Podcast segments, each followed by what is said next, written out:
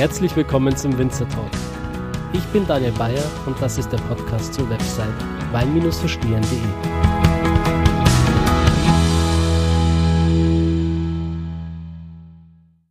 Ja, herzlich willkommen zu dieser Folge des Winzer Talks. Wir sprechen heute mit Dr. Georg Meissner, einem der absoluten Top-Experten, wenn es um das Thema Biodynamik geht. Dr. Georg Meissner ist als assoziierter Wissenschaftler und Lehrbeauftragter für biodynamischen Weinbau an der Hochschule Geisenheim beschäftigt und berät als einer der führenden Experten für eben dieses Thema zahlreiche Weingüter im In- und Ausland. Und als wenn das nicht schon genug wäre, ist Georg auch in Südtirol tätig, nämlich am Weingut Alois Lageda, wo wir auch schon waren und einen Podcast aufgenommen haben. Und dort ist er für den Gesamtbereich Landwirtschaft, Keller, Forschung und Lehre zuständig. Seit dem Jahr 2015 betreut er außerdem die Winzergruppe Respekt Biodin mit einem biodynamischen Aus- und Weiterbildungsprogramm.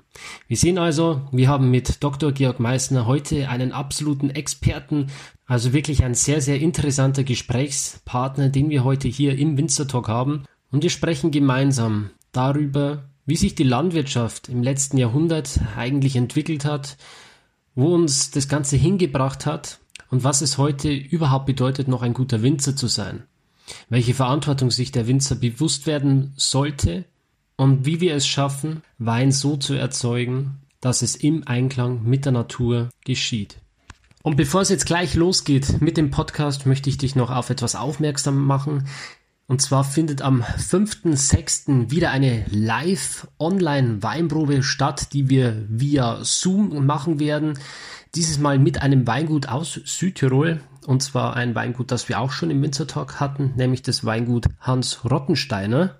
Wir werden zusammen drei verschiedene Weine verkosten. Darunter sind ein Weißburgunder, eine Südtiroler Spezialität, nämlich der St. Magdalena und die ebenfalls für Südtirol typische Rebsorte Lagrein. Wenn dich diese Weinprobe anspricht, lade ich dich gerne dazu ein, dir die Weine zu kaufen und am 5.6.2020, das ist am Freitag um 19 Uhr mit dabei zu sein, wenn ich gemeinsam mit den Winzern diese Weine präsentieren werde. Du findest den Link zum Bestellen der Weine auf meiner Website wein-verstehen.de unter dem Beitrag zu diesem Podcast. Alternativ kannst du auch in den Show Notes zu dieser Folge schauen, dort werde ich den Link ebenfalls einfügen. Ja, ich würde mich freuen, wenn ich dich am 5.6. dann bei der Weinprobe begrüßen darf und möchte jetzt gar nicht mehr viele Worte verlieren, sondern direkt zur heutigen Folge überleiten. Viel Spaß mit diesem Interview.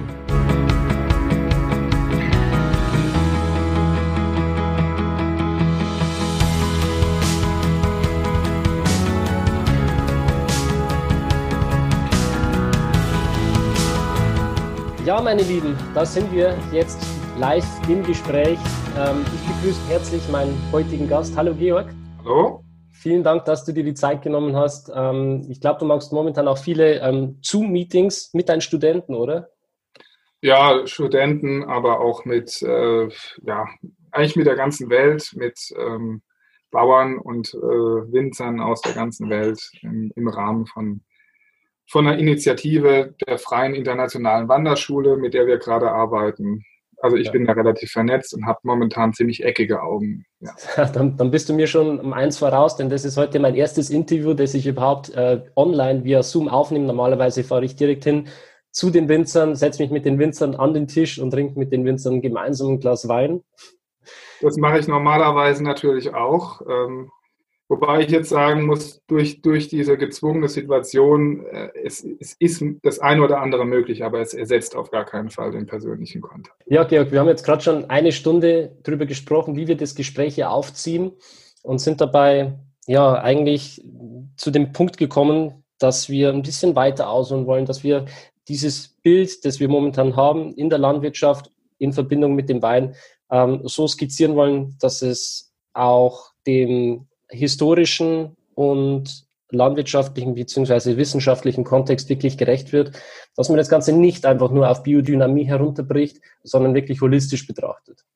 Und ich würde das Gespräch gerne so beginnen, dass ich dir erstmal die Gelegenheit gebe, dich vorzustellen, lieber Georg, wo du herkommst, was du machst und ähm, ja, welche Themen dich interessieren und was du alles studierst und unterrichtest. Ja, mache ich gerne. Ähm, ja, mein, ich, mein Name ist Georg Meissner, ich fange mal so an und ähm, ich lebe mit meiner Frau und unseren vier Kindern hier in Südtirol. Ähm, und ähm, wir sind vor acht Jahren nach Südtirol gezogen, weil mir immer, und das ist auch immer noch, es ist momentan das, was mich treibt, ist, ist mir ein Anliegen, ähm, Forschung und Lehre im biodynamischen Weinbau explizit, aber ich möchte gar nicht mich so in die Ecke drängen, sondern ähm, wie können wir sozusagen erweiterten Blickwinkel auf die Landwirtschaft lernen.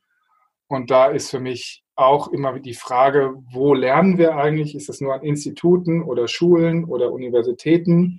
Und ein ganz wichtiger Aspekt für mich ist dieses aus der Praxis heraus auch lernen, dass wir aus einer Realität mit all ihren ähm, Auf und Abs und schmerzvollen Prozessen und richtig oder falsch, ähm, dass wir einfach aus der Realität heraus auch Unterricht gestalten können.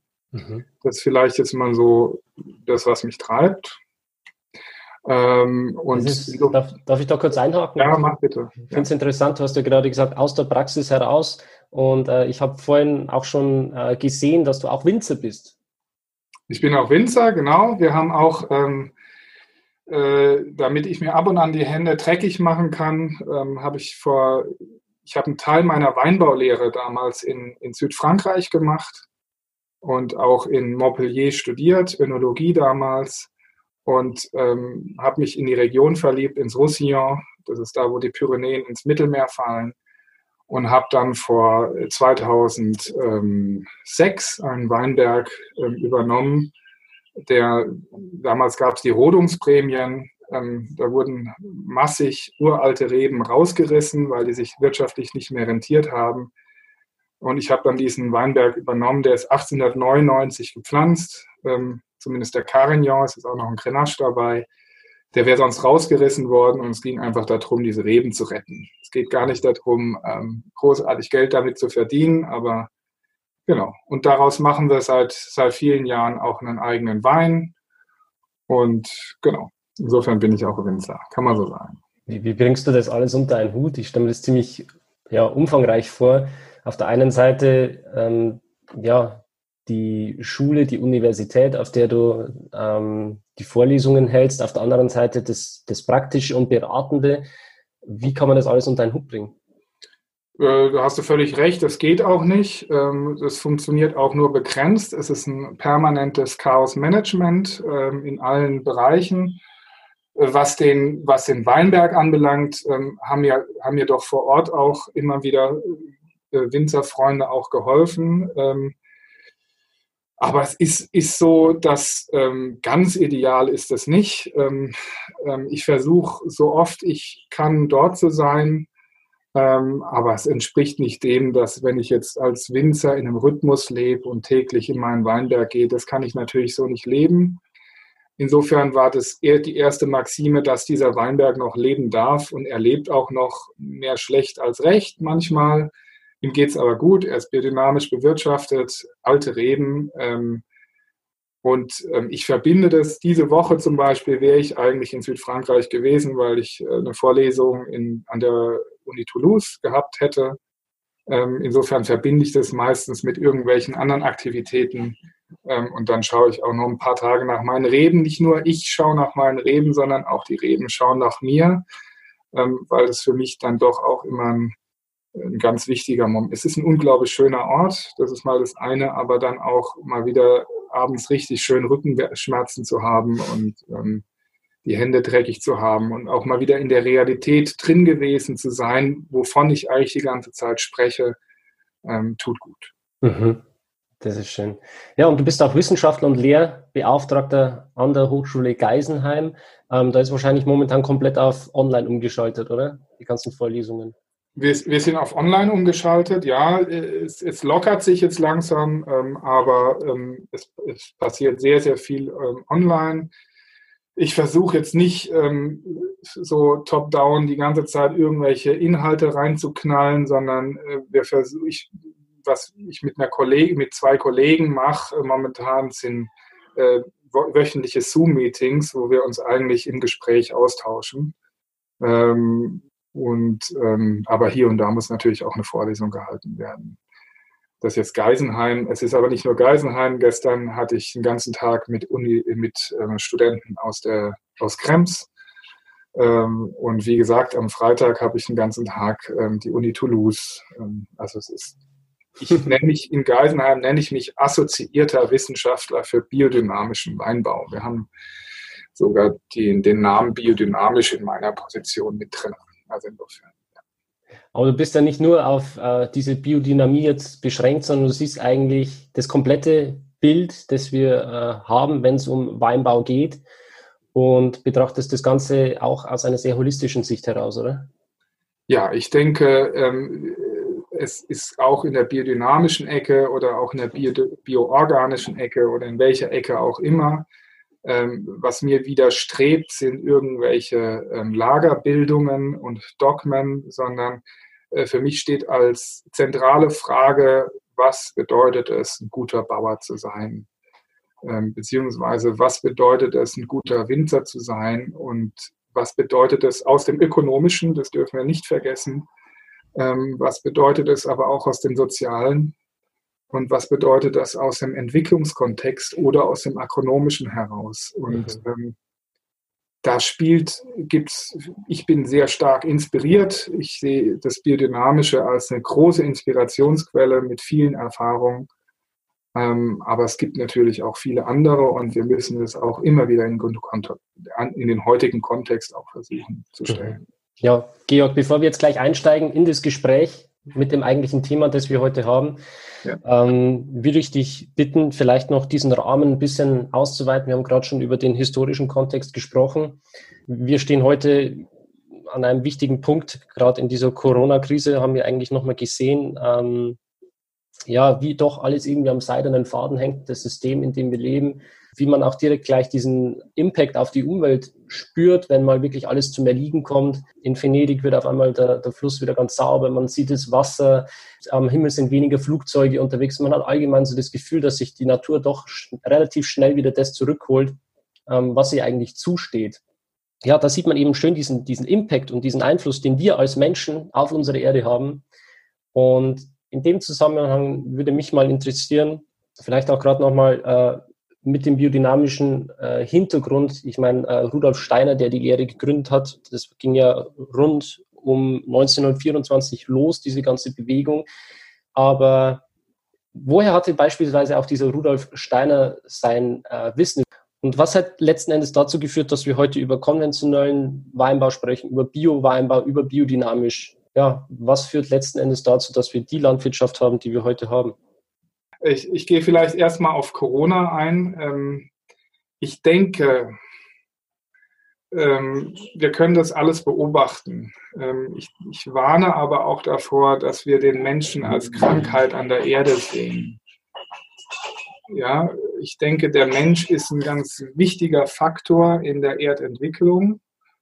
Und ähm, was wir jetzt vielleicht merken können und spüren dürfen, ist, ähm, inwieweit eine innere, ein innerer anderer Rhythmus, der vielleicht auch durch äußere Bedingungen oktroyiert wurde, ähm, zu verändern, Veränderungen führt. Das können wir bei vielen Gesprächen, ich erlebe das an mir selber, aber in Gesprächen mit vielen anderen sehen. Das geht auf der einen Seite in eine negative Entwicklung, dass man irgendwann so einen Hüttenkoller kriegt und auf der anderen Seite durchaus auch eine positive Entwicklung. Und wenn wir jetzt auf auf ähm, weniger Verschmutzung und so weiter eingehen, dann ist es ja eigentlich nichts Neues. Ähm, wir hatten Greta Thunberg die letzt, im letzten Jahr ähm, stark präsent. Ähm, diese Bewusstseinsfrage ist aber auch nicht nur durch Greta Thunberg ähm, präsent. Und es ist doch im Rahmen der Globalisierung und des Klimawandels mehr und mehr klar, in welcher Verantwortung der Mensch da steht. Und insofern ist es jetzt doch mal ganz interessant, wo mal so eine, so eine Zwangspause war, zu sehen, ja, da passieren, für mich ist es eigentlich sehr positiv, dass wir relativ schnell ähm, wieder Dinge in eine andere Richtung lenken können. Und die Frage ist, was machen wir jetzt damit und was macht, das heißt jetzt aber auch nicht, dass die Politik da reagieren muss, sondern was macht jeder individuell für sich ähm, damit und ähm, wie geht er damit um und was lernen wir daraus. Mhm. Und wie können wir auch, ähm, es wird viele negative Auswirkungen haben, aber ich denke, es wird auch viele bewusstseinsmäßig positive Auswirkungen haben, diese Corona-Zwangspause oder Zwangsveränderung. Und ähm, jetzt müssen wir uns anschauen, finden wir die Kanäle in Venedig schöner, wenn sie klar sind, oder ähm, ähm, werden wir bald wieder die Wassertaxis da rumfahren haben? Ähm, oder gibt es vielleicht auch einen Mittelweg, ja, um jetzt mal an dem, an dem Venedig-Beispiel dran zu bleiben? Da werden wir, werden wir, wird die Menschheit dran zu arbeiten und zu knabbern haben. Mhm. Ja, das ist jetzt die Corona-Frage. Ähm, deine zweite Frage war, da müsste ich jetzt ein bisschen länger ausholen, ähm, wenn ich das richtig verstanden habe, Steiner und ähm, woher, woher kommt Steiner? wie ist es da eigentlich? In welchem Zusammenhang steht Steiner? Da würde ich vielleicht mal als ersten Schritt gar nicht auf Steiner eingehen, sondern und ich bitte alle Historiker, die da jetzt zuhören, ähm, ähm, bitte nicht das zu genau nehmen. Mir geht es vielleicht jetzt erstmal darum, in welchem Menschheitsentwicklungsstrom steht das Ganze eigentlich und ähm, was war da 1924, ja, als diese Vorträge gehalten wurden? Was war vorher? was wurde, und dann können wir, das würde ich mal bis dahin führen und dann können wir in einem weiteren Gespräch auch mal gucken, was wurde draus gemacht und wo, wo stehen wir eigentlich heute. Sehr gerne. Und ich würde da einfach mal ganz grob, man kann natürlich früher anfangen, man kann jetzt äh, sich eine gesamte Landwirtschaftsgeschichte anschauen, aber ich würde jetzt mal ganz grob anfangen, wo starke Veränderungen kulturtechnisch in Europa ich gehe das Ganze sehr eurozentrisch an, ähm, in Europa stattgefunden haben. Ähm, das ist das 15. Jahrhundert, Renaissance, 15. bis 16. Jahrhundert. Ähm, und ähm, was dort eben stattgefunden hat, und um kleiner Exkurs, eurozentrisch ja, ähm, wir hatten vorhin in unserem Vorgespräch auch über Indien gesprochen. Für mich ist es beispielsweise faszinierend, was in Indien gerade los ist im Biodynamischen. Äh, dort gibt es Initiativen, die eine mit 25.000 Bauern, die andere mit 26.000 Bauern und einer eigenen Mikrobank. Also es geht in alle Richtungen, da können wir auch nochmal einsteigen, ähm, wo das nochmal eine andere Dimension bekommt. Also ähm, das Biodynamische oder die Grundgedanken, ähm, die Steiner da eigentlich formuliert und eigentlich formuliert er keine Grundgedanken zu einer biodynamischen Landwirtschaft, sondern zur Landwirtschaft und die sind universal. Steiner hat nie Vorträge zur biodynamischen Landwirtschaft gehalten, sondern Steiner hat Vorträge zur Landwirtschaft gehalten. Das mhm. müssen wir uns vielleicht auch mal klar machen. Aber ich will jetzt mit der europäischen Geschichte anfangen. Ähm, da fange ich, wie gesagt, 15. bis 16. Jahrhundert an. Ähm, und was hat da stattgefunden? Grob, ähm, es wurde das antike Wissen, was wir kennen, ähm, heute wieder völlig normal ist für uns, dass es da ist, wurde in Anführungszeichen wiederentdeckt. Und wodurch wiederentdeckt, wurde natürlich in Europa teilweise auch erhalten. Ähm, aber wir sprechen doch in groben Zügen eher vom finsteren Mittelalter. Da gab es alte Hierarchien, Adel und, ähm, und die Kirche noch. Und ähm, dann gab es da irgendwelche Strukturen und einige Fürstentümer und so weiter. Alles ziemlich zerstückelt. Und dann kommt der Handel, ähm, der Aufschwung des Handels und dadurch natürlich auch die Möglichkeit ähm, einer, einer breiteren Vernetzung. Da spielt Venedig, wir hatten es schon von Venedig, natürlich auch eine entscheidende Rolle. Und Venedig in dem Sinne, dass Venedig auch, ich möchte es aber auch nicht auf Venedig runterbrechen, aber Venedig ist ein gutes Beispiel, eine Brücke war rüber zur arabischen Welt. Also Venedig wurde reich durch den Handel mit Ägypten und so weiter. Also diese, diese Brücke zur, oder die Brücke der arabischen Welt und es war eigentlich in der arabischen Welt, wenn wir so wollen, wo in einigen äh, Zentren dieses Wissen aufrechterhalten wurde und gepflegt wurde. Also mhm. Aristoteles, Sokrates und wie sie alle heißen. Dieses Wissen kommt dann wieder ähm, und führt natürlich auch unter anderem nicht nur dieses Wissen, sondern äh, viele andere Faktoren auch zu, ähm, zu Veränderungen historischer Art, ähm, dahingehend, dass alte Hierarchien in Frage gestellt wurden. Ähm, also die Kirche wurde in Frage gestellt mit ihrem Ablasshandel. Dann kennen wir Luther und die Reformation, aber nicht nur Luther, sondern es geht ja an allen Ecken, Ecken und Enden los. Das ist mal die eine Seite, endet auch in einem furchtbaren Krieg. 30-jähriger Krieg, völlige Chaos-Situation, eine alte hierarchische Ordnung komplett über den Haufen geworfen, ähm, ein völlig anderes Denken. Ähm, wir haben aber auch ähm, die Frage nach dem Aufkommen der Naturwissenschaft. Da Vinci, Kepler und wie sie alle heißen. Cusanus als eine ganz wichtige Gestalt ähm, in diesem Zusammenhang. Also dieses Aufkommen des ja, sogenannten naturwissenschaftlichen Blickes ähm, oder des materialistischen Blickes und des ähm, den ich jetzt hier, Materialismus ist für mich kein negativer Begriff, sondern äh, durchaus auch ein positiver Begriff, ähm, der dann aber verstärkt sich weiterentwickeln durfte durch die äußeren Rahmenbedingungen. Und auf politischer Ebene, ich mache jetzt auch das ganz grob, geht es dann über die äh, über England, über, über Frankreich mit der französischen Revolution, also über die Religionskriege, die hat man ja schon, ähm, Bewusstseinsveränderung, die Frage nach, ähm, sind diese alten autoritären oder monarchischen Systeme überhaupt noch aktuell? Ähm, wir haben die Aufklärung dann in Deutschland, Schiller und Goethe, ähm, um jetzt mal das Beispiel hier zu bringen. Äh, Aufkommen des, der Romantik, die industrielle Revolution dann im 19. Jahrhundert.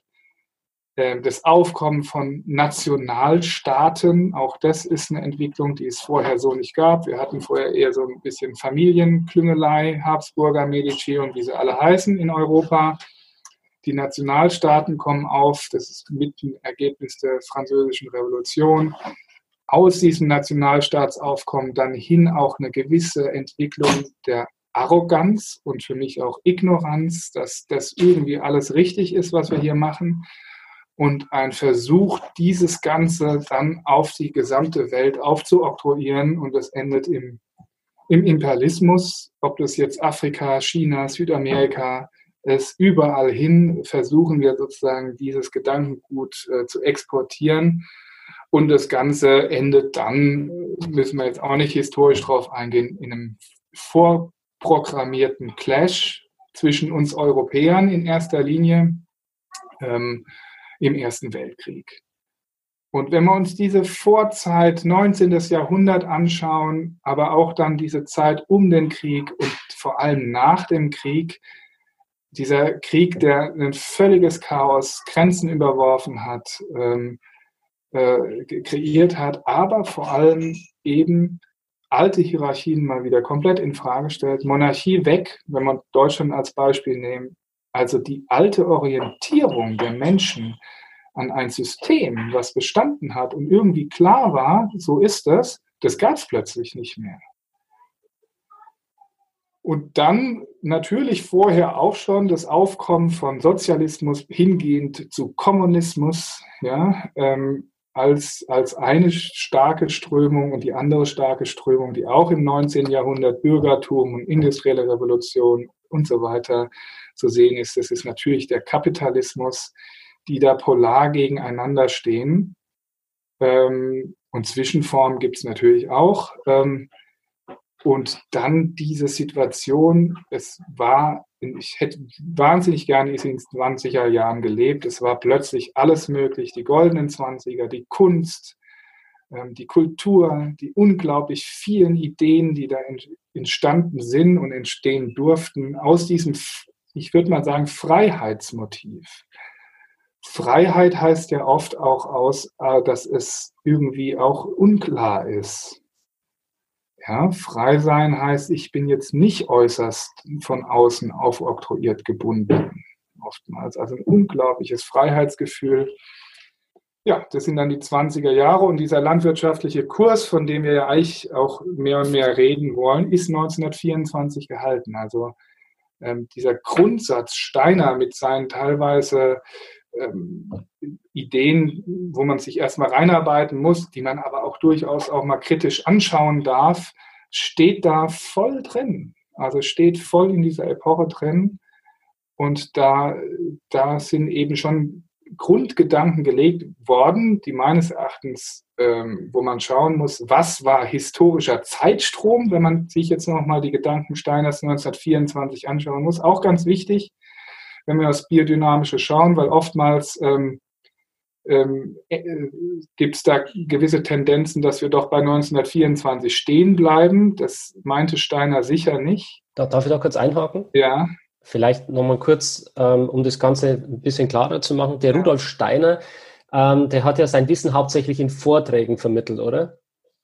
Der hat sein Wissen hauptsächlich in Vorträgen vermittelt. Ähm, das sind über 5000 Vorträge. Genau, weil, weil ja oft auch kritisiert wird, dass man sagt, er hat unfassbar viel Informationsmaterial und seine Gedanken einfach wirr niedergeschrieben. Aber es ist ja im Prinzip so entstanden, dass er wirklich sehr, sehr viele Vorträge gehalten hat und das aber auch zu verschiedenen Zielgruppen, zu verschiedenen Menschen, die alle aus einer verschiedenen Richtung kommen, oder? Ganz und dem, dementsprechend hat er manche Sachen auch ähm, verschieden kommuniziert. Also wir müssen, es, wird, es wird gerade auch ein bisschen dran gearbeitet. Es gibt eine neue äh, Ausgabe der, oder wird dran gearbeitet an einer Ausgabe der Gesamtausgabe Steiners, mit einer, mit, wo man sozusagen kommentiert auch hinschreibt, vor wem redet er denn jetzt eigentlich gerade. Immer, wenn wir, auch der landwirtschaftliche Kurs, diese Impulse zur Landwirtschaft, sind nur Vortragsmitschriebe. Das muss man ganz klar auch sagen. Ähm, das heißt, da, was, was damals schon beim landwirtschaftlichen Kurs der Fall war, da waren professionelle Stenografen mit dabei. In der Anfangsphase wollte Steiner nicht, dass man seine Vorträge mitschreibt, weil ein Haufen Fehlerdateien natürlich entstanden sind. Der, es hat sich dann relativ schnell daraus entwickelt, dass man versucht hat, in diesen Vortragstätigkeiten immer nicht unbedingt immer die professionellen Stenografen, aber oftmals dann doch auch. Aber auf jeden Fall Leute dabei zu haben, die da einigermaßen vernünftig mitschreiben können. Also das war auch in Kubawitz bei den landwirtschaftlichen Vorträgen der Fall. Ähm, und da gibt es nicht nur einen Mitschrieb, sondern es gibt ähm, auf jeden Fall bekannt zwei, ja, die man letztendlich dann auch ähm, sich anschauen kann. Aber was ist da jetzt Steiner und was ist jetzt äh, letztendlich Stenograf? Das können wir uns auch anschauen. Macht aber nichts, sondern das ist die Grundlage, die wir heute haben. Aber Steiner hat nicht nur Vorträge gehalten, er hat auch einiges an Büchern geschrieben. Also es ist nicht nur so, für die, für die Ärzte gibt es auch ein Buch oder ja, und es gibt auch noch ein paar andere Bücher, wo man dann tiefer einsteigen kann in, in die Hintergrundthematik von Steiner. Mhm. Aber das muss einem immer bewusst sein, ja, es sind oftmals mitstenografierte Vorträge. Und dann ist ganz wichtig, das wird eben heute auch gemacht, ähm, in diesen Vorträgen, A, vor wem redet er? Was ist das Publikum? Wer hat da eigentlich teilgenommen? Und das ist bei vielen Vorträgen ziemlich klar. Auf jeden Fall beim landwirtschaftlichen Kurs. Man kennt die Teilnehmer. Also vor wem redet er da und ähm, wo, wo redet er? Er nimmt im landwirtschaftlichen Kurs Bezug auf dieses Hofgut Koberwitz. Das ist ein riesengroßes Ding gewesen. Es war kein freakiger ähm, Kleingartenbetrieb, sondern es waren mehrere tausend Hektar großes Gut im heutigen Polen. Eins dieser großen Güter. Also es ging nicht um Kleinbetrieb. Steiner hält auch keine Vorträge äh, für irgendeine alternative Nischenlandwirtschaft, sondern er hat Vorträge zur Landwirtschaft die durchaus auch gedacht sind, im Großkontext, im Allgemeinen zu denken. Ganz wichtig. Was, was war denn so der Unterschied zwischen der Landwirtschaft früher um 1924 und der Landwirtschaft heute, wenn man sich das mal anschaut, 2020? Ja, ich meine, wir müssen, wir müssen, wenn wir diese Vorträge, das will ich ja eigentlich damit auch sagen, wir müssen einfach immer schauen, was ist Zeitstrom 1924? Ja, also beispielsweise Kobawitz, äh, das habe ich mal gehört, da gab es eine Person, die war eingestellt für dieses Hofgut, die nichts anderes als Kompost gemacht hat. Hm. Die Maschinen kamen gerade erst auf. wurde ja gerade mal erst erfunden, der Traktor. Ja, also das war noch eine völlig andere Welt. Also diese Form von industrieller Landwirtschaft, so wie wir sie heute kennen, die war damals noch nicht real da, aber Steiner interessanterweise sieht das alles schon irgendwie kommen. Und das ist nicht, dass er da irgendwie ein Wahrsager ist, sondern das ist, wenn man diese, diese Gesamtzusammenhänge sich anschaut aus dem Entwicklungsmotiv, was ich vorhin halt auch versucht habe, ein bisschen darzustellen, da würde ich jetzt vielleicht auch nochmal auf die Landwirtschaft eingehen, ähm, dann ist es relativ logisch. Damals waren die Grundlagen, die, industrielle, die Industrialisierung war da. Wir hatten gerade einen krassen Weltkrieg hinter uns, wo auch Dinge geschehen sind, die man sich vorher nicht vorstellen konnte, wo plötzlich ähm, Chemie entwickelt werden konnte. Das, das, war zehn Tage, zehn Jahre vorher war das noch undenkbar, dass man Stickstoff irgendwie künstlich herstellen kann. Ja, also das, da waren große Veränderungen, das muss man auch sehen. Es waren große Veränderungen, großer Veränderungsstrom und dann kann man ihm vielleicht auch zugestehen, dass er da vielleicht auch einen Blick in die Zukunft wirft. Mhm. Und Gott sei Dank gab es schon Maschinen, weil es gibt Fragen zu Maschinen im landwirtschaftlichen Kurs. Das ist immer wieder in der Diskussion in der biodynamischen Szene dass Maschinen irgendwie was Schlimmes sind. Im Gegenteil, wir müssen eben einfach eine Souveränität entwickeln im Umgang mit den Maschinen und wissen, was sie tun und wie stehen sie im Gesamtkontext. Da gibt es auch immer wieder, aber das ist wieder ein anderes Thema. Also Steiner 24, diese, diese unglaubliche Zeit der Freiheit und dann, wenn wir uns das 19. Jahrhundert anschauen, vor allem das 19. Jahrhundert, diese da muss man sich auch fragen, warum hält Steiner diese Vorträge in Kobawitz? Er wurde mehrfach gefragt über Jahre von Landwirten. Halt doch mal, gib uns doch mal bitte Impulse zur Landwirtschaft aus deinem, aus deinem Denken heraus. Können wir auch noch mal ein bisschen mehr drauf eingehen, woraus spricht Steiner da eigentlich? Und diese Landwirte haben eigentlich einfach schon beobachtet, ähm, dass da irgendwas nicht mehr so ganz richtig funktioniert wie vorher oder dass es da irgendwie anders ist. Ähm, ich will das jetzt gar nicht werten. Ja, man hat gemerkt, dass mit dem Boden funktioniert nicht mehr so ganz oder da ist irgendwie eine andere Entwicklung. Ähm, Pflanzenkrankheiten plötzlich deutlich mehr und massiver. Weinbau als ein Extrembeispiel. Phylloxera und das Aufkommen der Pilzkrankheiten im 19. Jahrhundert. Ähm, die, und dann ein ganz wichtiger Aspekt, das Zeug schmeckt irgendwie anders. Die Kartoffeln schmecken nicht mehr so wie früher. Also Qualitätsfragen auch damals schon als eine Fragestellung. Die sozialen Auswirkungen. Ähm, in dieser, sagen wir mal, Form, die Industrialisierung trifft jetzt Landwirtschaft. Und dat, dort wurden Fragen und Antworten gesucht und Steiner geht dann in diesen Impulsvorträgen darauf ein. Und, sorry. Bitte mach, mach ruhig, ich kann mich, ewig reden. Genau, mich, mich, würde an dieser Stelle nur interessieren, wer war eigentlich dieser Rudolf Steiner? Ähm, was hat ihn dazu ermächtigt, eigentlich zu diesen Fragen eine Aussage zu treffen? Ja, da müsste ich jetzt ähm, äh, groß ausholen, das mache ich jetzt auch nicht. Ähm, äh, es ist eine interessante Person, er ist auch absolut ein Kind seiner Zeit der da in ähm, Mitte, Ende des 19. Jahrhunderts lebt, also in dieser Phase des starken Umbruchs, ähm, ähm, geboren wird als ein Kind eines Bahnhofsvorstehers. Ich mache es jetzt mal so. Und was bedeutet Bahnhofvorsteher, sagen wir mal jetzt mal Mitte, Ende des 19. Jahrhunderts? Was bedeutet denn Eisenbahn?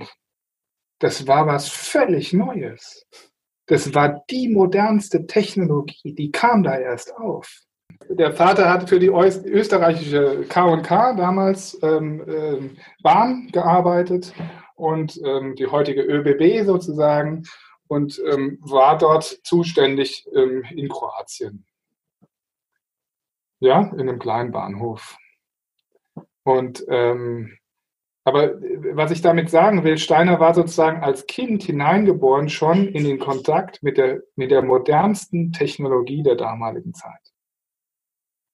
Und wenn wir uns anschauen, was die Eisenbahn ausgelöst hat, auch in der Landwirtschaft, Weil nur durch diese neue Form der Logistik, dass plötzlich Dinge von weit her transportiert werden konnten, und da spielt die Eisenbahn eine wichtige Rolle, aber auch die Dampfschifffahrt, ganz entscheidende Rolle auch für die Landwirtschaft, dass wir plötzlich massenweise stickstoffhaltigen Guano aus Südamerika nach Europa karren können und dann über die Bahnstrecken verteilen können innerhalb Europas, das war was, was vorher so nicht existieren konnte. Also das ist mal der eine Punkt. Steiner also hineingeboren in dieses, in diesen neuen Zeitgeist oder in das Neue, was da kommen kann.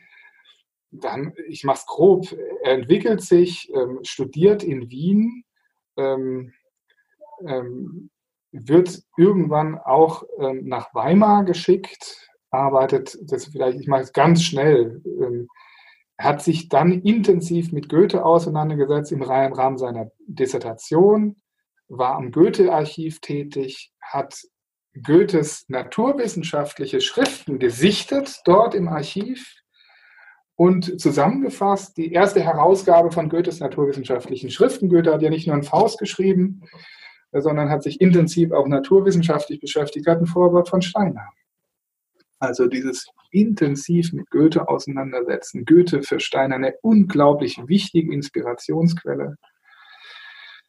Äh, da nimmt er sozusagen seinen naturwissenschaftlichen, philosophischen Background, schreibt auch sein erstes Buch ähm, und ähm, geht dann aber auch, ist dann in Kontakt in Wien, aber auch in Berlin, ähm, teilweise als Hauslehrer, äh, tritt dort ein sozusagen in die äh, in Anführungszeichen höhere Gesellschaft, auch der, der damalige Adel oder das Bürgertum, wie wir das auch immer nennen wollen, kommt dort in gewisse Kreise, kommt dort auch in gewisse spirituelle Kreise. Und ähm, der sogenannten theosophischen Gesellschaft, ähm, Theos heißt das Göttliche und Sophia die Weisheit vom Göttlichen, wird dann deren Leiter in Deutschland, stellt diesen ganzen Kontext aber auch irgendwann komplett in Frage, weil Theosophie heißt ja, das Göttliche kommt von außen und wird mir irgendwie aufgesetzt und kommt irgendwann zu dem Punkt, das kann es nicht sein. Da gab es auch innere Querelen und gründet dann eine eigene Form, die er Anthroposophie nennt. Anthropos der Mensch und Sophia die Weisheit vom Menschen, wo er sagt, oder ich mache es ganz grob und pauschal, dass wir eigentlich aus dem Menschen herausdenken müssen, dass dort letztendlich die innere Weisheit im Menschen selbst zu suchen ist, was nicht heißt, dass der Mensch vor Gott gesetzt wird. Auch ein ganz wichtiger Aspekt. Das heißt nicht, dass Religion als solche komplett in Frage gestellt ist. Aber wir müssen diese, diese Zugänge in uns selbst auch stärken und finden und suchen.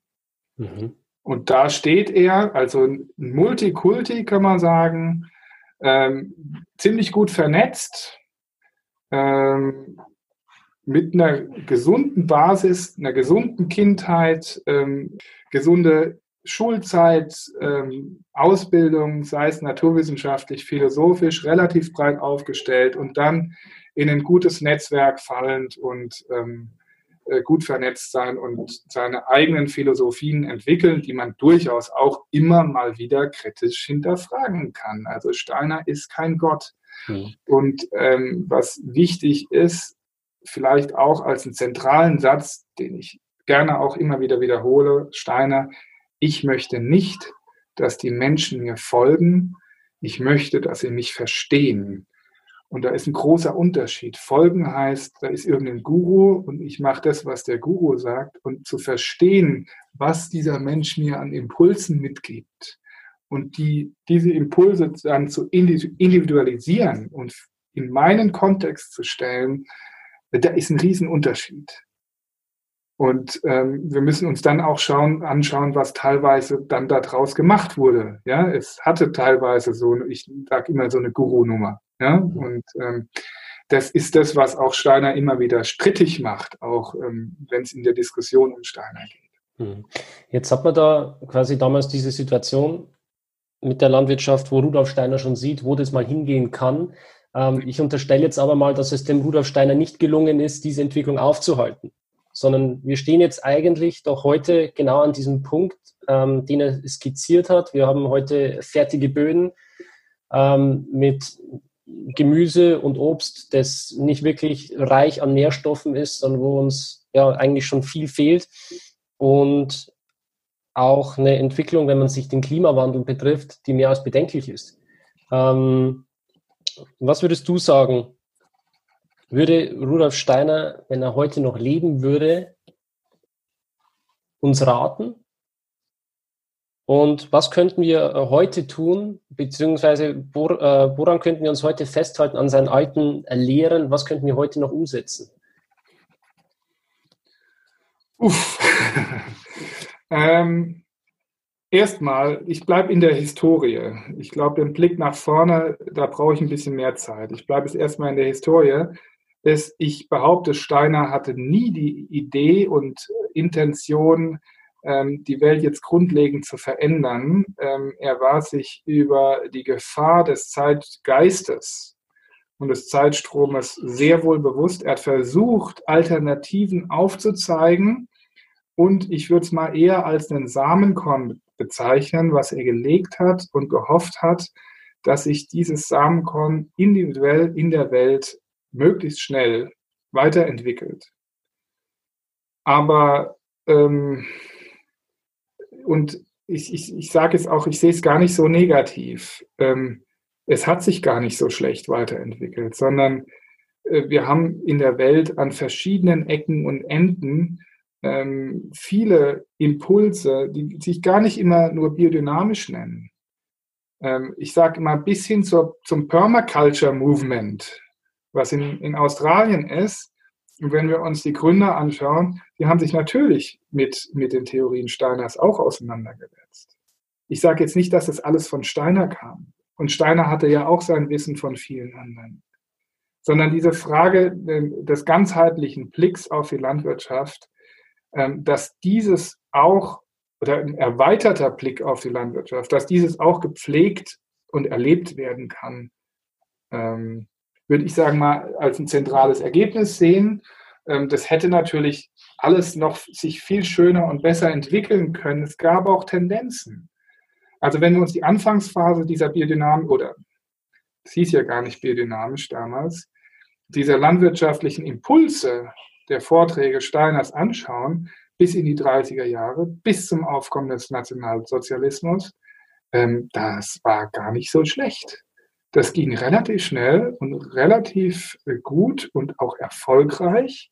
Äh, jetzt nicht nur innerhalb Deutschlands, sondern hat sich relativ schnell auch über Europa verteilt, bis in die ganze Welt. Du hast erzählt, du warst in Südafrika. Mhm. Ähm, das, das geht relativ fix, ja, dass dort Impulse in den verschiedenen Ländern der Welt ähm, dann losgelegt wurden. Das wurde nochmal forciert, dann durch den Zweiten Weltkrieg, äh, wo es in Deutschland ziemlich schwierig wurde ähm, wo dann viele Leute auch ausgewandert sind und ähm, diese Impulse in anderen Ländern nochmal ähm, ausgebaut haben. Und dann gehen wir wirklich in die Welt. Australien, ähm, England, USA, ähm, Südamerika, äh, Südafrika und wie sie alle heißen. Ja, was mich jetzt an dieser Stelle noch interessieren würde, ist ähm, gerade im Kontext jetzt auch nochmal zur allgemeinen Landwirtschaft. Ähm, was hat jetzt letzten Endes dazu geführt, dass wir äh, heutzutage über Themen wie CO2 sprechen, über äh, Stickstoffbilanzen im Boden und so weiter? Ähm, wie sah das früher aus? Und wie hat sich die Landwirtschaft von, äh, ja, ich sag mal, 1924 bis heute dann letzten Endes ähm, entwickelt? Ja, ich würde da doch nochmal vorgreifen, was ist da im, im 19. Jahrhundert noch passiert, auch in der Landwirtschaft, äh, dass wir uns jetzt auch nochmal anschauen. Wir hatten ja diesen groben Strom des Imperialismus und so weiter. Wenn wir uns jetzt aber auch anschauen, was in der Landwirtschaft los war, ich habe meine Dis Dissertation, meine Doktorarbeit ähm, an der Justus von Liebig Universität geschrieben. Also ähm, Justus von Liebig als der Begründer der Mineralstofftheorie, also unserer heutigen Düngelehre auch das ist Mitte des 19. Jahrhunderts. Das heißt, dieses materialistische Denken oder dieses naturwissenschaftliche Denken hat auch Einzug gehalten in die Landwirtschaftstheorie.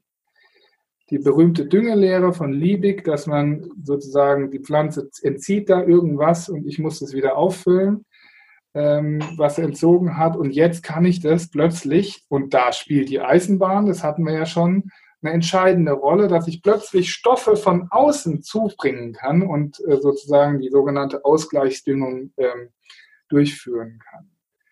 Also damals schon äh, eine massive Eingriff, wenn man sich das genau anschaut. Ähm, und das waren meistens, wenn wir uns den Weinbau anschauen, das waren meistens die Großbetriebe, die sich das leisten können. Ich nenne jetzt mal in der Pfalz gibt es ja die drei großen Bs, ja, sagen wir mal Bassermann, Reichsrat von Buhl und Birklin-Wolf. Jetzt mal als ein Beispiel, das waren interessanterweise alles Betriebe damals auch, die letztendlich auch gekoppelt an den Weinbau eine Landwirtschaft hatten. Also Birklin-Wolf, ähm, soweit ich weiß, bis in die 60er, 70er Jahre hinein des 20. Jahrhunderts. Und sagen wir mal, der Mist aus der Tierproduktion, der ging nicht in die, in die Landwirtschaft, sondern der ging eigentlich großteils in den Weinbau, in die Sonderkultur. Und in den landwirtschaftlichen Betrieben hat man versucht, über, über ähm, Dreifelderwirtschaft, über Fruchtfolge, also Dreifelderwirtschaft ist vielleicht falsch, über Fruchtfolge die Bodenfruchtbarkeit ähm, aufrechtzuerhalten. Also diese Betriebe waren das, die konnten sich aber damals schon leisten. Mir hat der Uli Mell von Bassermann mal erzählt, dass man die Weinbaubücher bis, ich wollte es immer mal sichten, ich muss den Uli mal anrufen, ähm, bis in 1830er Jahre von Bassermann zurückführen kann. Und dass es dann relativ schnell damals schon losging, dass man Guano zugekauft hat. Ähm, wann es genau datiert ist, weiß ich nicht. Also es hat damals schon in die Düngelehre Einzug gehalten. Ist auch interessant, wenn man, wenn man historische Weinbücher aus dem 19. Jahrhundert liest. So 1870er, 80er Jahre, da geht es schon richtig los. Und hat dann natürlich, da kann man vielleicht auch mal eine Frage stellen, eine Korrelation, inwieweit hat sozusagen eine Verschiebung dieser Düngesituation, die vorher anders war, auch das, mit dazu beigetragen, nicht alleine, ähm, dass es vielleicht eine Milieuverschiebung gab und dass plötzlich Pilzkrankheiten oder eine Reblaus ähm, eine stärkere Angriffsfläche hatte. Also auf der einen Seite die Düngung, die massive Düngung oder das Aufkommen der Düngung, aber nicht nur das, sondern auch die Mechanisierung. Also bis Mitte des 19. Jahrhunderts hat man eigentlich Weinbeere äh, komplett von Hand bearbeitet und dann kam plötzlich die Mechanisierung über das Pferd auf. Das hat man, oder über den Ochsen. Das hat man vorher so nicht gemacht. Das konnte sich auch nicht jeder leisten. Ähm, und das war das Pferd, es war noch nicht der Traktor. Ähm, also Mechanisierung, Düngung, ähm, all diese Fragen, äh, die da natürlich irgendwie mit reinspielen. Mhm.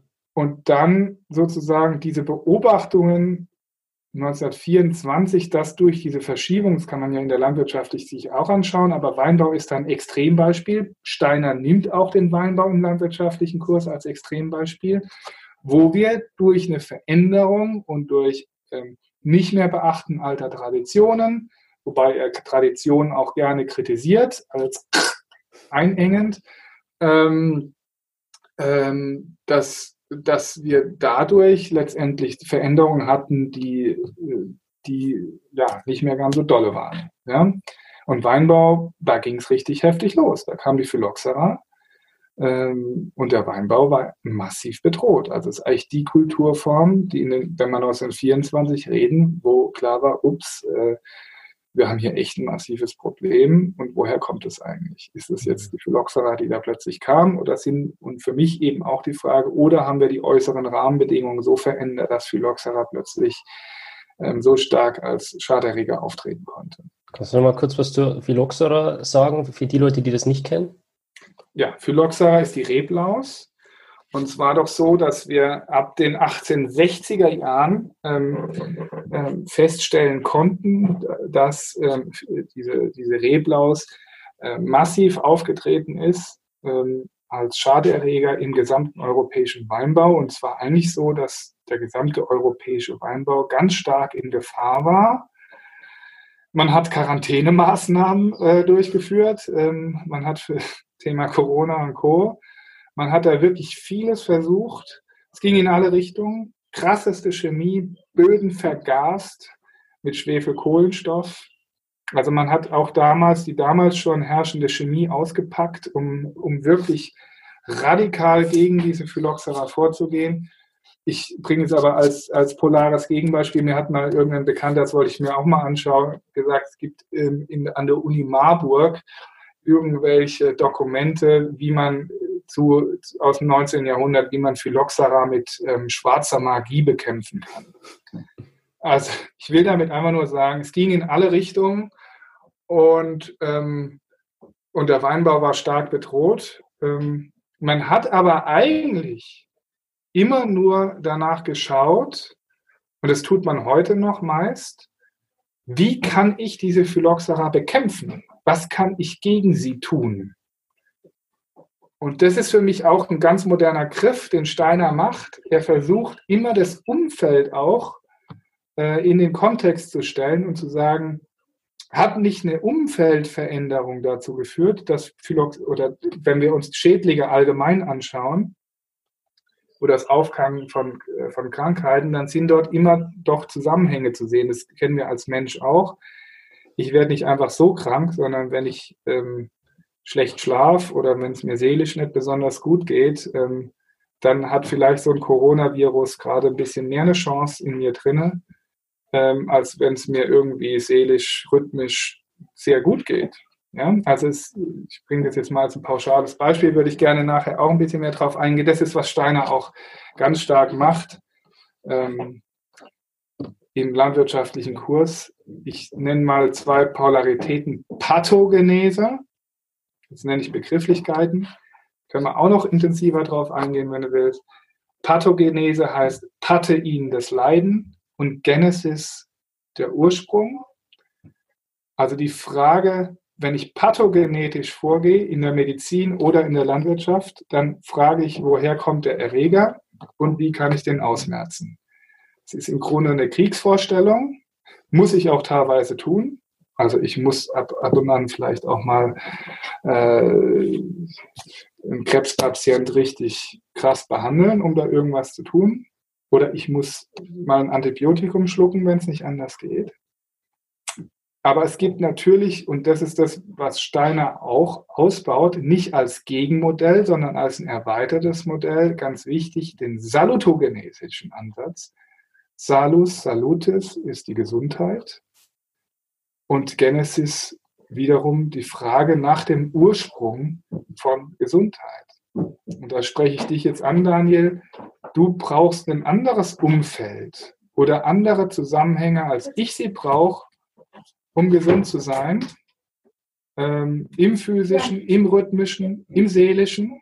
Mhm. Ähm, also auch das ist sehr individuell zu sehen. Ist auch jeder Mensch anders. Und genau, und jeder landwirtschaftliche Betrieb und jeder landwirtschaftliche Zusammenhang ist hier unterschiedlich.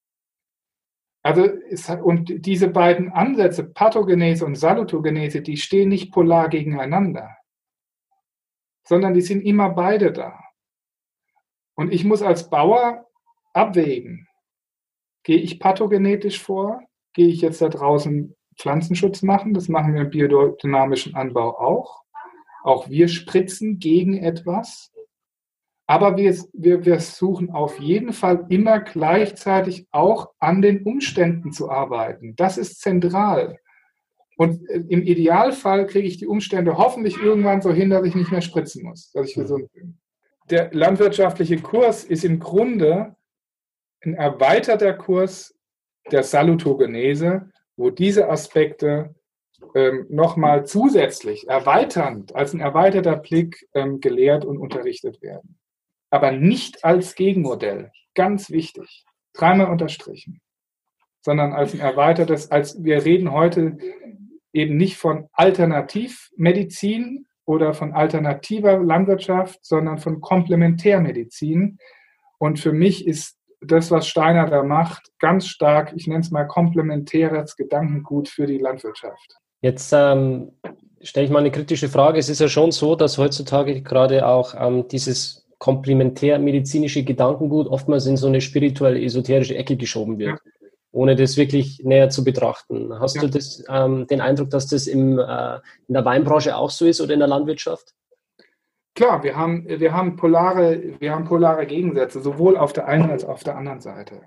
Wir haben auf der einen Seite äh, das komplette Hinterfragen und ähm, Verneinen von der Naturwissenschaft. Ich nenne jetzt mal eine, eine extreme ESO oder Biodynn oder, oder Natur, was, was weiß ich was Szene.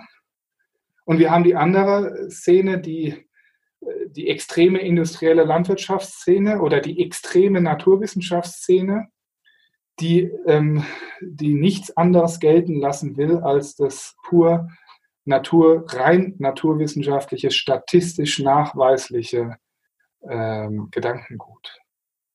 Und wir haben aber auch, und das ist das Tolle, wir haben die Mitte. Und wir haben, ich, ich bringe immer in dem Zusammenhang gerne das Beispiel Burnout-Klinik. Also es ist doch klar, wenn wir uns Burnout anschauen, dass wir so einen Burnout-Patienten nicht gleich mit Psychopharmaka vollklatschen. Könnte man ja machen ist ja auch teilweise, geht es auch nicht anders. Es gibt Patienten, da muss ich dann auch mal mit dem Psychopharmaka ran.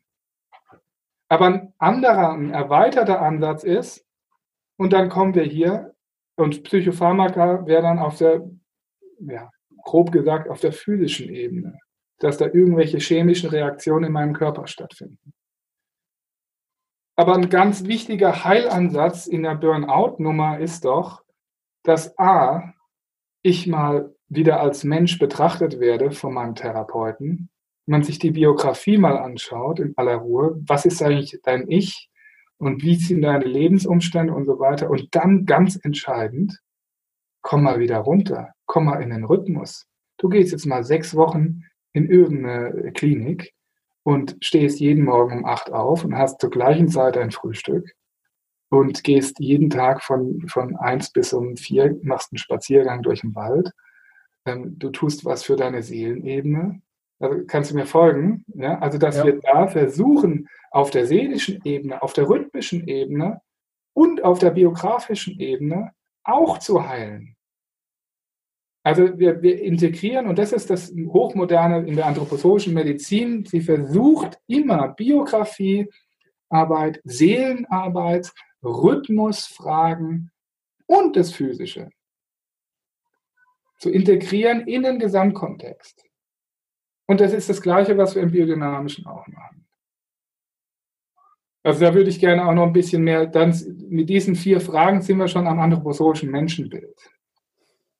Also was bedeutet physischer Leib, was bedeutet ähm, ähm rhythmischer Leib, was bedeutet Seelenleib, was bedeutet Biografie und ich, dass wir versuchen aus diesen Ebenen, und die stehen noch nicht im Widerspruch, die stehen nicht im Widerspruch zum Physischen. Es sind einfach erweiterte Gedanken. Wenn jetzt aber gesagt wird, ich kann Krebs nur über Seelendinger da heilen, ja, oder über Heileurythmie oder ähm, über rhythmisches, was weiß ich, äh, Massage oder über irgendwelche Malübungen, dann habe ich ein bisschen ein Problem damit. Es gibt Fälle, wo das funktioniert, wo ich auf der Seelenebene unglaubliche Erfolge habe wo ich auf der homöopathischen Ebene, wenn wir so wollen, auf, auf, auf, auf mit potenzierten Präparaten, wo ich das Stoffliche oftmals ziemlich stark verlasse, wahnsinnige Erfolge habe.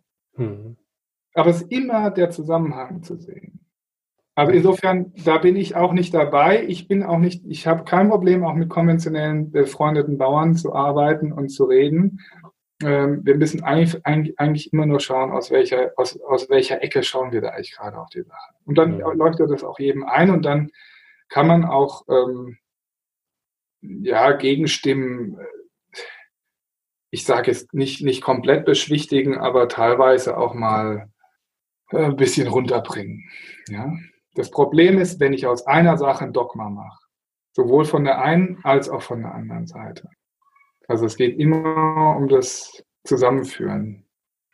Und ja, da gibt's, ich gehe jetzt nicht auf Cusanus ein. Es gibt einen schönen, schönen Begriff von Cusanus, der nennt es, Cusanus ist ein, auch ein Vordenker der Vorrenaissancezeit. Ähm, er nennt es vom Zusammenfall der Gegensätze oder vom Zusammenklang. Das für mich eigentlich viel schöner, vom Zusammenklang der Gegensätze auf Latein de coincidentia oppositorum als ein Hauptmotiv. Vielleicht noch eine letzte Frage. Ich glaube, das Gespräch ist jetzt auch schon lang genug, also eine Stunde. Ähm, wir können das ganze Thema jetzt nicht in einer Podcast-Folge wahrscheinlich bearbeiten. Das ist viel zu komplex. Allein die Person Rudolf Steiner, da könnte man wahrscheinlich schon fünf Folgen machen, dann über Biodynamie an und für sich. Ja. Ähm, ich genau. texte dich jetzt auch zu, du musst mir auch sagen, mach mal kürzer oder wie auch immer. Gell? wir nehmen uns einfach den Raum, den wir brauchen, weil mich interessiert ja. dieses Thema so unfassbar. Und äh, man könnte dieses Thema wahrscheinlich auch äh, nicht studieren, wenn man es einfach mal ja, mit einer Podcast-Folge abfrühstücken könnte.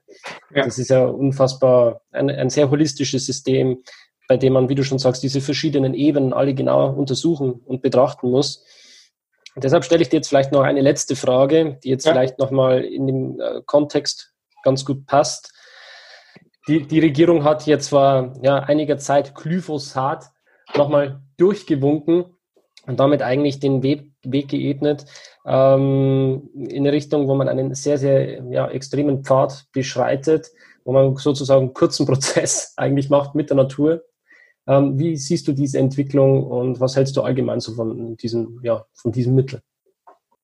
Also es ist, es ist auch sehr schwer äh, hier ähm, zu verallgemeinern. Natürlich äh, bin ich ein, ein Gegner von Glyphosat ähm, im, im, Gesamtkontext. Ähm, wir müssen aber auch sehen, ähm, ähm, zu, zu, welchen Erleichterungen es oftmals geführt hat, mit Glyphosat zu arbeiten. Das ist ja auch das, das Verführerische, was wir haben. Ähm, wir haben jetzt hier nochmal eine Verlängerung um fünf Jahre. Dort geht es um, auf der einen Seite um große ökonomische Interessen. Ähm, Bayer hat Monsanto gekauft, das wissen wir. Ähm, ich möchte ja jetzt auch nicht in irgendeine Verschwörungstheorie. Wir haben sozusagen fünf Jahre. Ähm, das Verbot von Glyphosat von einem Tag auf den anderen würde allerdings höchstwahrscheinlich auch dazu führen, dass viele Bauern erstmal ähm, hilflos in der Luft sind. Das heißt, weil sie sich die letzten Jahre einfach völlig in ihrer ökonomischen Berechnung ähm, darauf verlassen haben. Das heißt, für mich ist in dem Zusammenhang ganz wichtig jetzt, dass wir sozusagen an Alternativen arbeiten. Und das geschieht leider nicht genug. Ähm, das müsste aber jetzt eigentlich geschehen, wenn man jetzt schon so von fünf Jahren spricht. In den fünf Jahren ähm, ähm, machen wir mit euch einen Prozess durch und zeigen euch Alternativen, wie ihr damit umgehen könnt. Wir müssen uns das natürlich ökonomisch auch anschauen, ähm, wie ihr sozusagen und da gibt es natürlich viel Wissen aus dem biodynamischen und aus dem bioorganischen Anbau oder aus Permaculture und Agroforestry und wie sie alle heißen. Ähm, wie, welche Alternativen gibt es und wie könnt ihr die individuell in den vernünftigen Kontext bei euch stellen? Also für mich ist in dem Zusammenhang ganz wichtig der Prozessgedanke. Ähm, ja, und, und auch das Aufzeigen von Alternativen. Und natürlich ist es vom Grundsatz her erstmal eine riesengroße Schweinerei und Katastrophe gewesen, was da gerade von deutscher Seite passiert ist. Das müsste eigentlich auch mal aufgearbeitet werden. Ich war an dem, zu dem Zeitpunkt, war ich in Argentinien ähm, und hatte es da mit einem Betrieb zu tun, nicht Weinbau. Der, die Besitzerfamilie hat 50.000 Hektar. Das es sind andere Dimensionen, könnte man jetzt auch dran einsteigen. Die machen dann auch noch ein bisschen Weinbau und das wollten sie biodynamisch machen. Das erzähle ich jetzt nicht. Aber was für mich dort interessant war, an dem Tag, die ganze Welt hat sozusagen auf die europäische Entscheidung gewartet. Hätte Euro Europa sich gegen Glyphosat entschieden, hätte Argentinien und Südamerika sich auch gegen Glyphosat entschieden. Also für mich war es da sehr interessant und wichtig zu sehen, welche Kette da hinten dran hängt. Ein Tag später hat Argentinien auch die, äh, die Tore aufgemacht, obwohl es stark in Diskussion ist. Obwohl die WHO ganz klar sagt, es ist gesundheitsschädlich. Wir wissen aber auch, dass die WHO auch gerade in Diskussion ist. Also ähm, immer, immer schwierig zu verallgemeinern und äh, in eine Richtung zu denken für mich. Und das ist das, was Steiner und was vor allem Goethe uns lehrt, ist das sogenannte Prozessdenken. Und das ist für mich entscheidend, auch wenn wir in der Umstellung von Betrieben sprechen, dass wir auch bei Lageda ähm, gibt es ja auch einiges an Lieferanten, die jetzt nicht alle bio sind oder biodynamisch, sondern das sind oftmals soziale Beziehungen, dritte, vierte Generation. Aber es war irgendwann auch klar, als ich dann kam, äh, dass Glyphosat einfach nicht mehr geht. Und dann haben wir einfach gesagt, wir geben euch drei Jahre, aber in den drei Jahren machen wir Maschinenvorstellungen, wir machen Veranstaltungen für euch und zeigen euch die Alternativen auf. Und äh, ich, ich, ich sage jetzt gar nicht, dass Lageda da toll und schlag mich tot und das machen andere Betriebe auch. Aber was ich damit sagen will, ist, dass man da immer diesen Prozess mit reinnehmen muss und die Alternativen aufzeigen muss und auch auf politischer Ebene.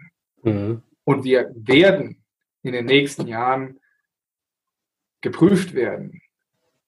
Und da gehen wir vielleicht äh, beim äh, nächsten Gespräch drauf auf. Was hochinteressant ist momentan ist, dass die Finanzwelt aufwacht. Und ähm, einer der wichtigsten, oder für mich, das, damit schließe ich heute auch, für mich ist immer die wichtigste Frage oder eine Frage, die ich gerne den Studenten stelle, nennt mir den höchsten wirtschaftlichen Wert eures landwirtschaftlichen Betriebes. Den es zu erhalten und aufzubauen gibt, gilt. Und das ist ganz einfach. Ich mache das jetzt einfach mal. Das ist die Bodenfruchtbarkeit. Weil wenn ich die Bodenfruchtbarkeit, und wir, ich hasse das Wort nachhaltig, wir nennen heute, nennen das nachhaltig, wenn ich sozusagen den Boden mit einer Fruchtbarkeit übernehme und gleich gut zurückgebe. Dann bin ich nachhaltig. Wenn ich ein richtig guter Bauer sein will, dann muss ich doch den Boden übernehmen oder die Bodenfruchtbarkeit meines Betriebes und es noch verbessern. Und dann ist aber immer meine zweite Frage an die Studenten. Jetzt nennen wir mal eine Quartalsabrechnung von irgendeinem Betrieb, auch einem biodynamischen auf der ganzen Welt, wo dieser Wert mit in die Finanzquartalsabrechnung einbezogen wird. Und da gibt es keinen. Und da habe ich bis jetzt immer gesagt, scheiße, da ist ein kleines, aber feines Problem im kapitalistischen System, dass wir das nicht beachten. Und interessanterweise ist es jetzt so, dass die Standard Poor's, Ernst Young, Bundesaufsichtsbehörde Finanzen, Allianzversicherung und so weiter, die wachen alle irgendwie auf und merken, oh, wir haben da was nicht beachtet. Ähm, wenn wir das weiterhin so machen, Rückversicherer mit diesen ganzen Klimawandelskatastrophen, wenn wir weiter so äh, diesen, diesen Wert nicht beachten, dann knallt uns das um die Ohren, auch finanziell. Ich will jetzt nicht sagen, die Finanzwelt wird äh, die Landwirtschaft retten, aber sagen wir mal, da entstehen gerade auf der Finanzhebelebene äh, Fragen und Systemfragen, die, wenn das anders bewertet wird und Kredite sollen in Zukunft davon abhängen, nicht nur an die Landwirte, sondern auch an es hängt alles von der Landwirtschaft ab. Mein Pullover hier, ja, sind nicht nur unsere Lebensmittel, also dass auch wieder, Wiederverkäufer, Unternehmen danach bewertet sollen, ob dieser Wert beachtet wird oder nicht. Hm.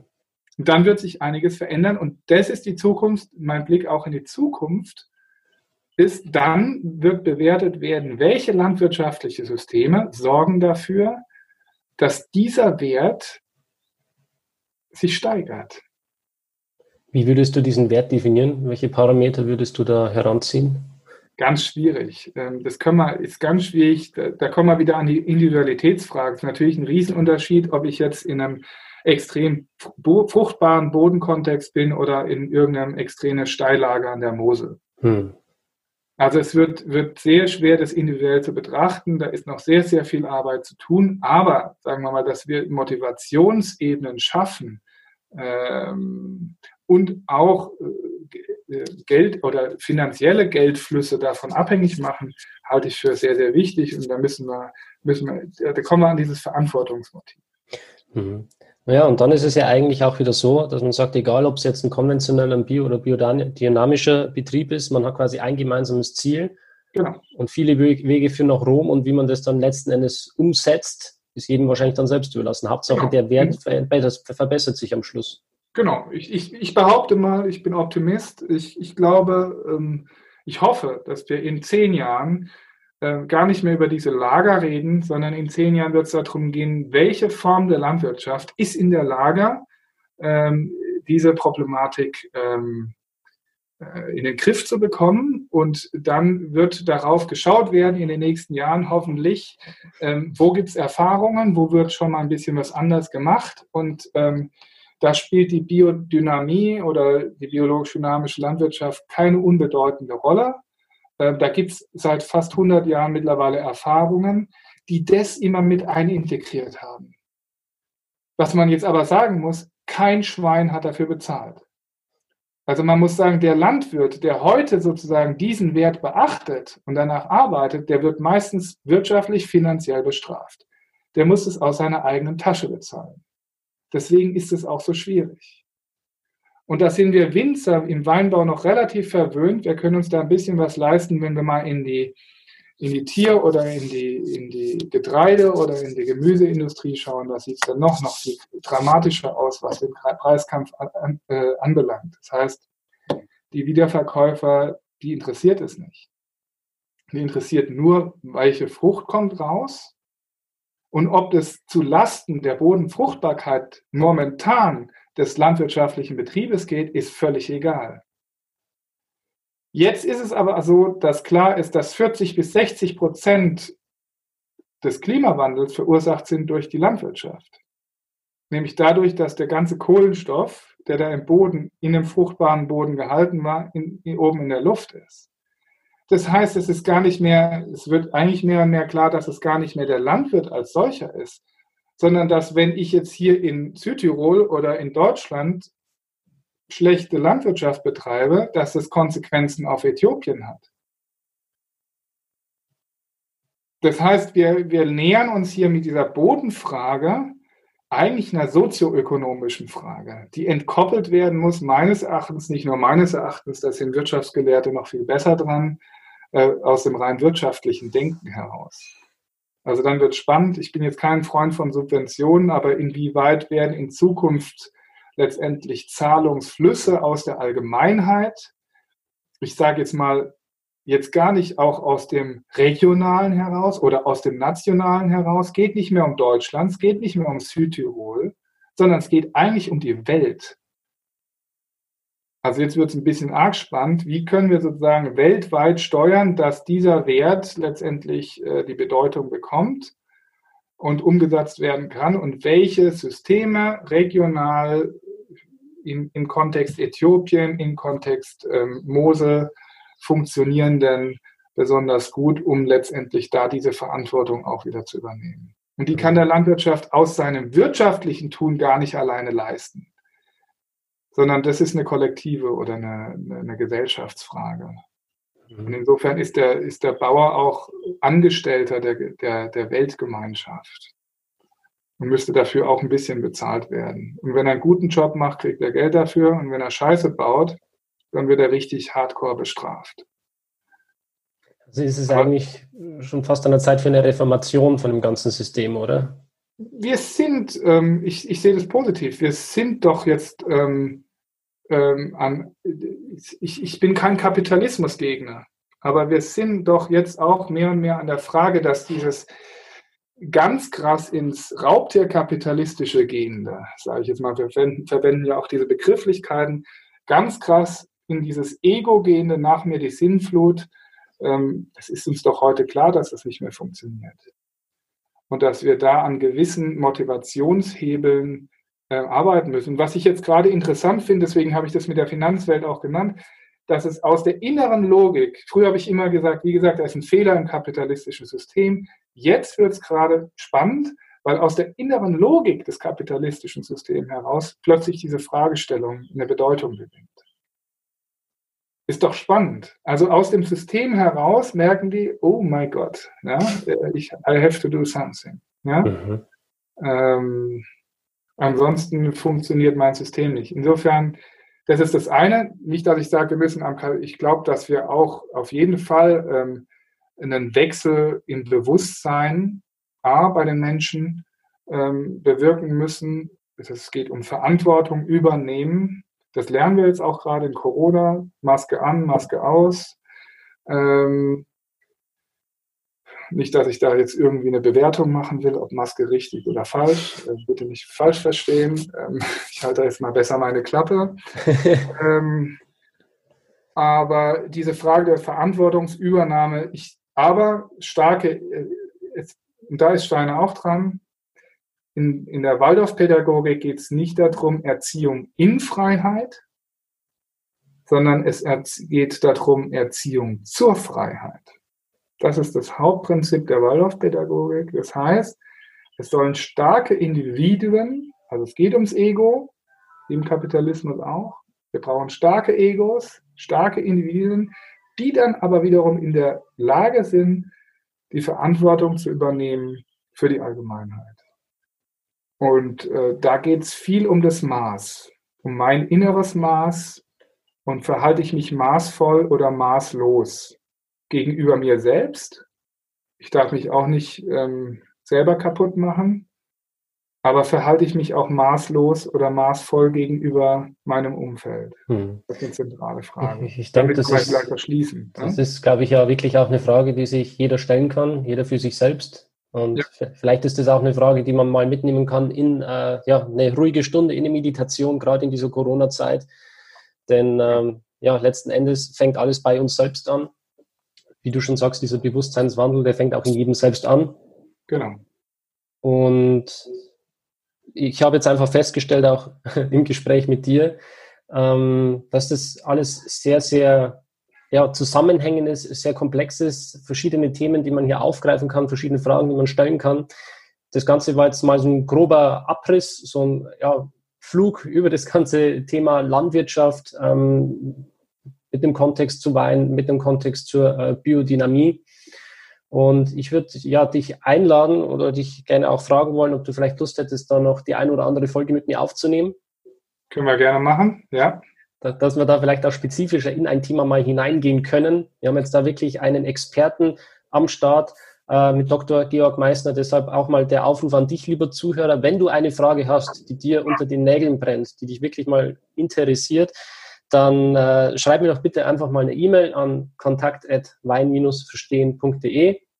Werde ich diese Fragen sammeln und dann können wir das wirklich mal aufbereiten und vielleicht auch eine kurzweiligere Folge machen ähm, die dann genau auf dieses Thema eingeht. Oder was meinst du, äh, Georg? Wäre das, wär das eine Sache? Fände ich gut, auf jeden Fall. Ich würde kurz noch auf das Maß eingehen. Das meine ich jetzt hier nicht moralisch, sondern du hast es auch schon gesagt, es ist wirklich individuell zu sehen. Ich habe ein anderes Maß als du. Mhm. Und das ist nicht wertend gemeint, sondern da muss jeder an sich selbst fragen. Insofern, das können wir ja mitgeben. Ja, es startet ja auch jeder von einem anderen Bewusstseinszustand aus. Es ist ja, wenn ich jetzt einen, meinen Bruder anschaue, der isst ganz ja. normal Mischkost, geht öfters mal ins Kaufland und holt sich da seine Packung Hähnchenschenkel. Und ich, ich bin jetzt seit einem Jahr Veganer. Ja, ich schaue, dass ich regional, lokal einkaufe. Und dann kann ich mir selbst auch die Frage stellen, was kann ich jetzt tun, um von meinem Level aus noch ein, vielleicht ein bisschen mehr dazu beizutragen, damit äh, ja, die Welt zu einem besseren Ort wird. Genau. Solange du eben nicht versuchst, deinem Bruder aufzuoktroyieren, dass er jetzt auch Veganer wird. Genau. Startet jeder von seinem Punkt aus und ja, ja, so kann jeder von sich selbst aus arbeiten, individuell schauen, was passt für mich gerade, was kann ich tun, genau. um da mit beizutragen. Super. Georg, ich sage vielen lieben Dank für dieses tolle Gespräch. Du bist äh, ja wie ein Buch.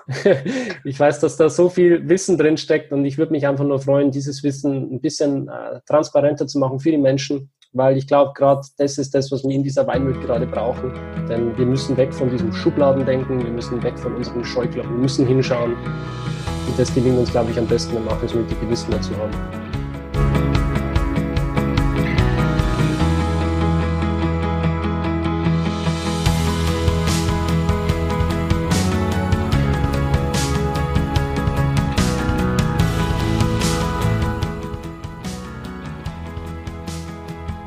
Ja, das sind wir auch schon wieder. Ich hoffe, dieses Gespräch hat dir gefallen. Ich hoffe auch, dass du einiges mitnehmen konntest, etwas dazulernen konntest und einen gewissen Mehrwert für dich aus dieser Folge herausziehen konntest. Wenn du jetzt noch Fragen hast an Dr. Georg Meissner zum Thema Biodynamie oder Landwirtschaft an und für sich, dann lade ich dich ein, mir eine E-Mail zu schicken an kontakt.wein-verstehen.de Ich werde mir die Nachrichten dann ansehen und deine Fragen, insofern sie zum Winzer Talk passen, für die nächste Folge berücksichtigen. Wir haben auf jeden Fall vor, noch weitere Podcasts miteinander aufzunehmen und dabei noch vertiefter und spezifischer auf verschiedene Themen einzugehen. Ja, wenn dir dieser Podcast gefällt und du der Meinung bist, dass ich einen guten Job mache, dann würde ich mich wirklich sehr freuen, wenn du mir eine positive Bewertung bei iTunes dalassen würdest. Noch besser wäre ein positiver Kommentar, damit auch die Leute, die den Podcast noch nicht angehört haben, ein ehrliches und transparentes Bild davon bekommen, was sie hier erwarten können. Ansonsten wünsche ich dir noch einen richtig schönen Tag und egal ob du den Podcast gerade beim Autofahren, beim Sport oder einfach beim gemütlichen Glas Wein angehört hast, ich freue mich, wenn wir uns beim nächsten Mal wiederhören. Dein Daniel. Schön, dass du dabei warst. Wenn dir dieser Podcast gefallen hat, dann bewerte mich auf iTunes. Wenn du Fragen hast oder mehr Informationen zum Thema Wein suchst, dann schau auf meiner Website wein-verstehen.de vorbei. Bis zum nächsten Mal.